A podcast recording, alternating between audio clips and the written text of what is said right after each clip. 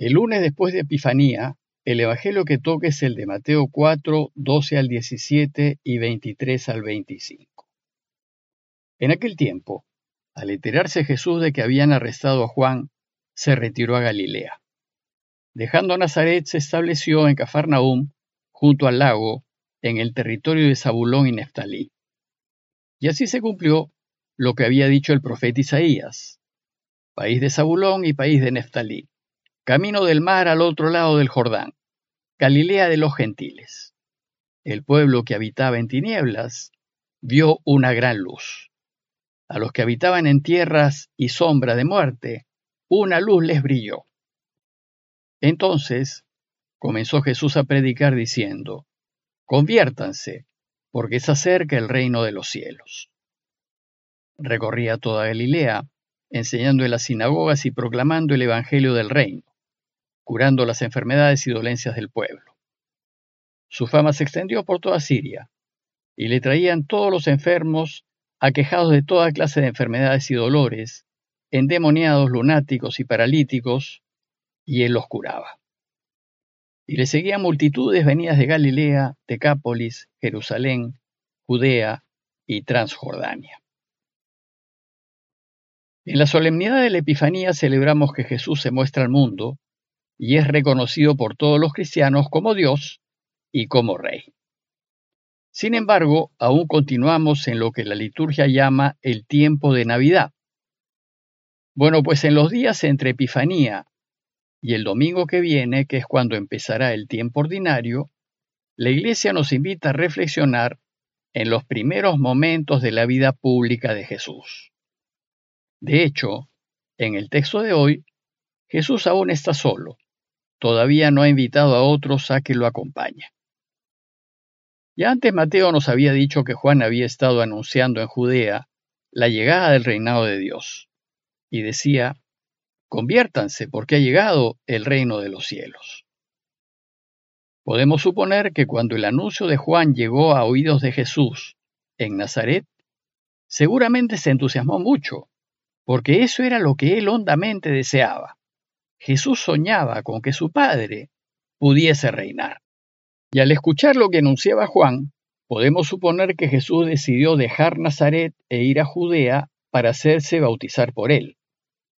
La teología actual sostiene que es muy probable que Jesús haya frecuentado los círculos del bautista y que por eso decidió bautizarse en su bautismo, que era un signo público que claramente lo identificaba con las enseñanzas del bautista. Seguramente Jesús y Juan compartieron el enorme deseo de que Dios Padre reine. Inmediatamente después de su bautismo, Mateo nos relató el pasaje de las tentaciones de Jesús, que viene a ser una especie de resumen de las tentaciones que sufrió el Señor durante toda su vida, y que son modelo de las tentaciones que a todos nos toca sufrir. Mateo y la tradición ubican el pasaje de las tentaciones de Jesús en el desierto de Judea, al lado del río Jordán. Más en concreto, la tradición popular lo ubica en las colinas que se encuentran detrás de la ciudad de Jericó. Pero ahora veamos más en detalle el texto de hoy, que empieza diciéndonos que al enterarse Jesús que habían arrestado a Juan, se retiró a Galilea.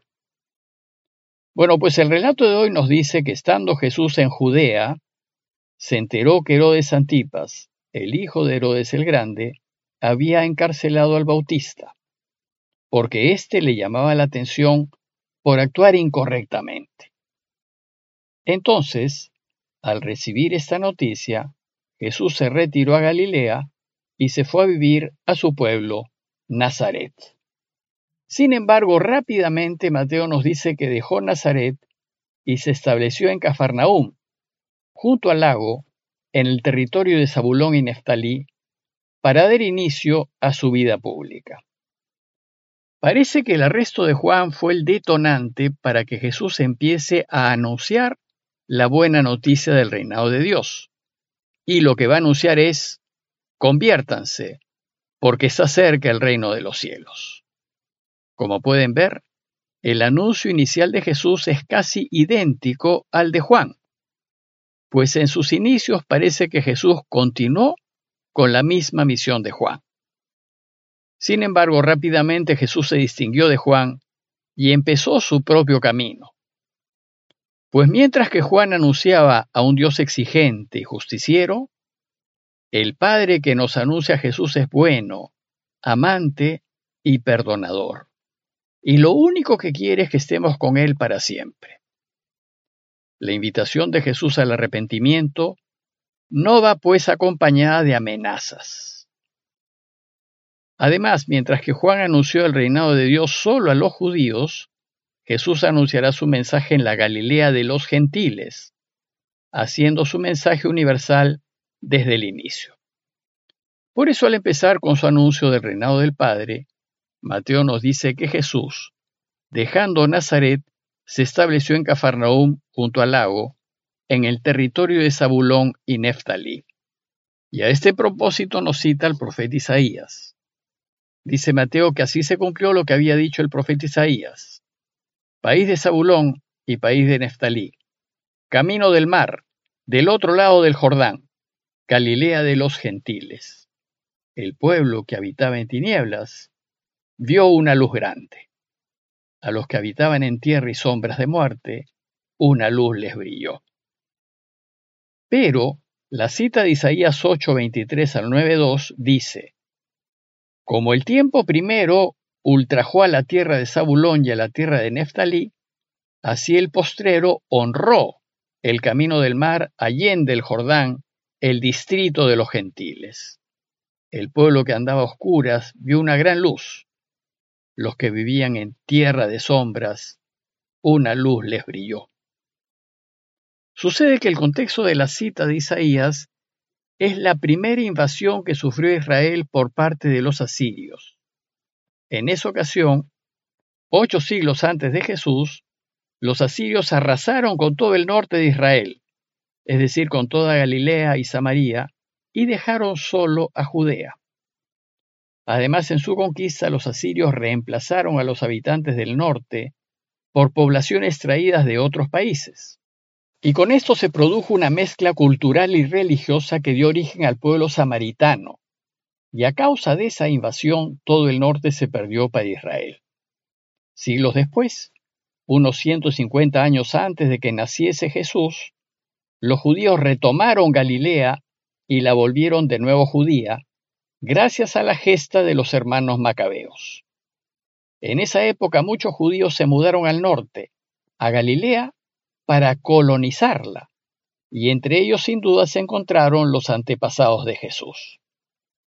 Galilea, pues, como era de relativamente reciente colonización, y tal vez con mucha población no judía, se la consideraba tierra de gentiles, tierra de paganos.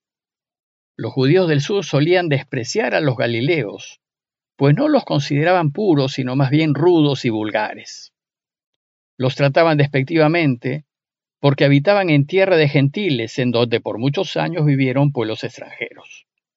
Por eso, es muy significativo que Jesús haya decidido empezar su misión pública en una tierra despreciada por los del sur, la Galilea de los gentiles.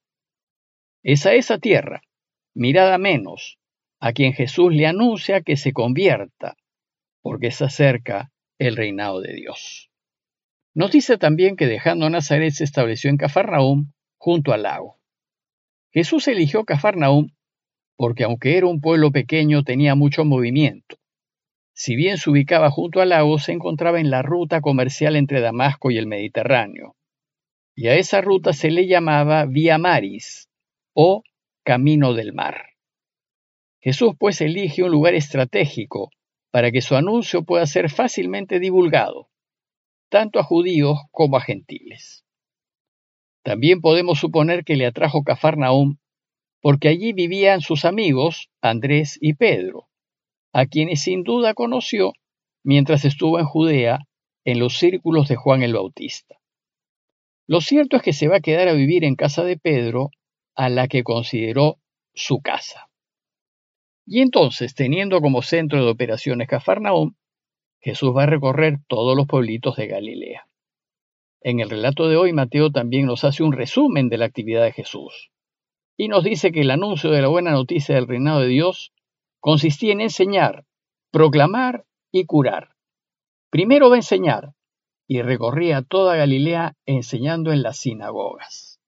Su actividad principal fue sin duda la enseñanza a fin de que el pueblo entendiese bien las escrituras y tuviera la palabra de Dios en tu corazón.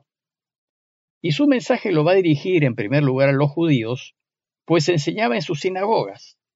En ellas el pueblo se reunía los sábados para estudiar las escrituras y dar culto a Dios. Luego el texto nos dice que iba proclamando el Evangelio del Reino. Evangelio quiere decir buena noticia, y la buena noticia que anunciaba es que Dios va a reinar y va a convertir a este mundo en un paraíso. Y por último, la proclamación de esta buena noticia la hacía no solo con palabras, sino también con obras, es decir, curando las enfermedades y dolencias del pueblo. Jesús cura para indicar que Dios ya está reinando y transformando el mundo. Y esta es una gran noticia para el afligido, para el enfermo, para quienes viven en sombras de muerte. Curar, sin embargo, tiene un sentido amplio y significa atender, preocuparse, cuidar. El texto de hoy termina diciéndonos que su fama se extendió por toda Siria, es decir, más allá de Israel. Y de todas partes le traían todos los enfermos, aquejados de toda clase de enfermedades y dolores, endemoniados, lunáticos y paralíticos, y él los curaba. La misión de Jesús será aliviarle a todos sus dolores. Su deseo fue que todos estén bien. Y como resultado, le seguían multitudes venidas de Galilea, Decápolis, Jerusalén, Judea y Transjordania. Si bien Jesús solo recorrió Galilea, su mensaje rebasó fronteras. Como conclusión, los invito a considerar cómo Jesús inicia su anuncio desde los márgenes de la sociedad a fin de incluir a todos y no dejar fuera a nadie, pues su Padre desea reinar para todos, para que este mundo sea mejor él quiere que todos, incluyendo a nuestros enemigos, vivamos bien y seamos felices. Pidámosle pues al Señor para que Él reine en el mundo entero, y en especial en nuestros países y en nuestras familias. Parroquia de Fátima, Miraflores, Lima.